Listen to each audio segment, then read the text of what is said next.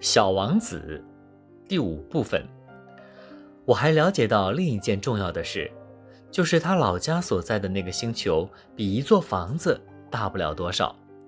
这倒并没有使我感到太奇怪。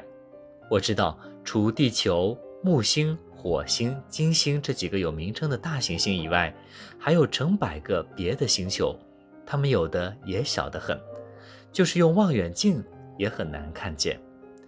当一个天文学者发现了其中一个行星，他就给它编上一个号码，例如把它称作三百二十五号小行星。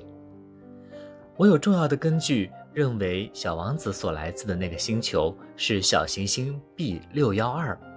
这颗小行星仅仅在一九零九年被一个土耳其天文学家用望远镜看见过一次。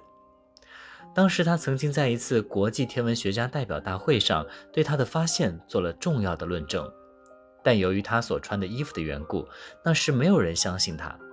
那些大人们就是这样。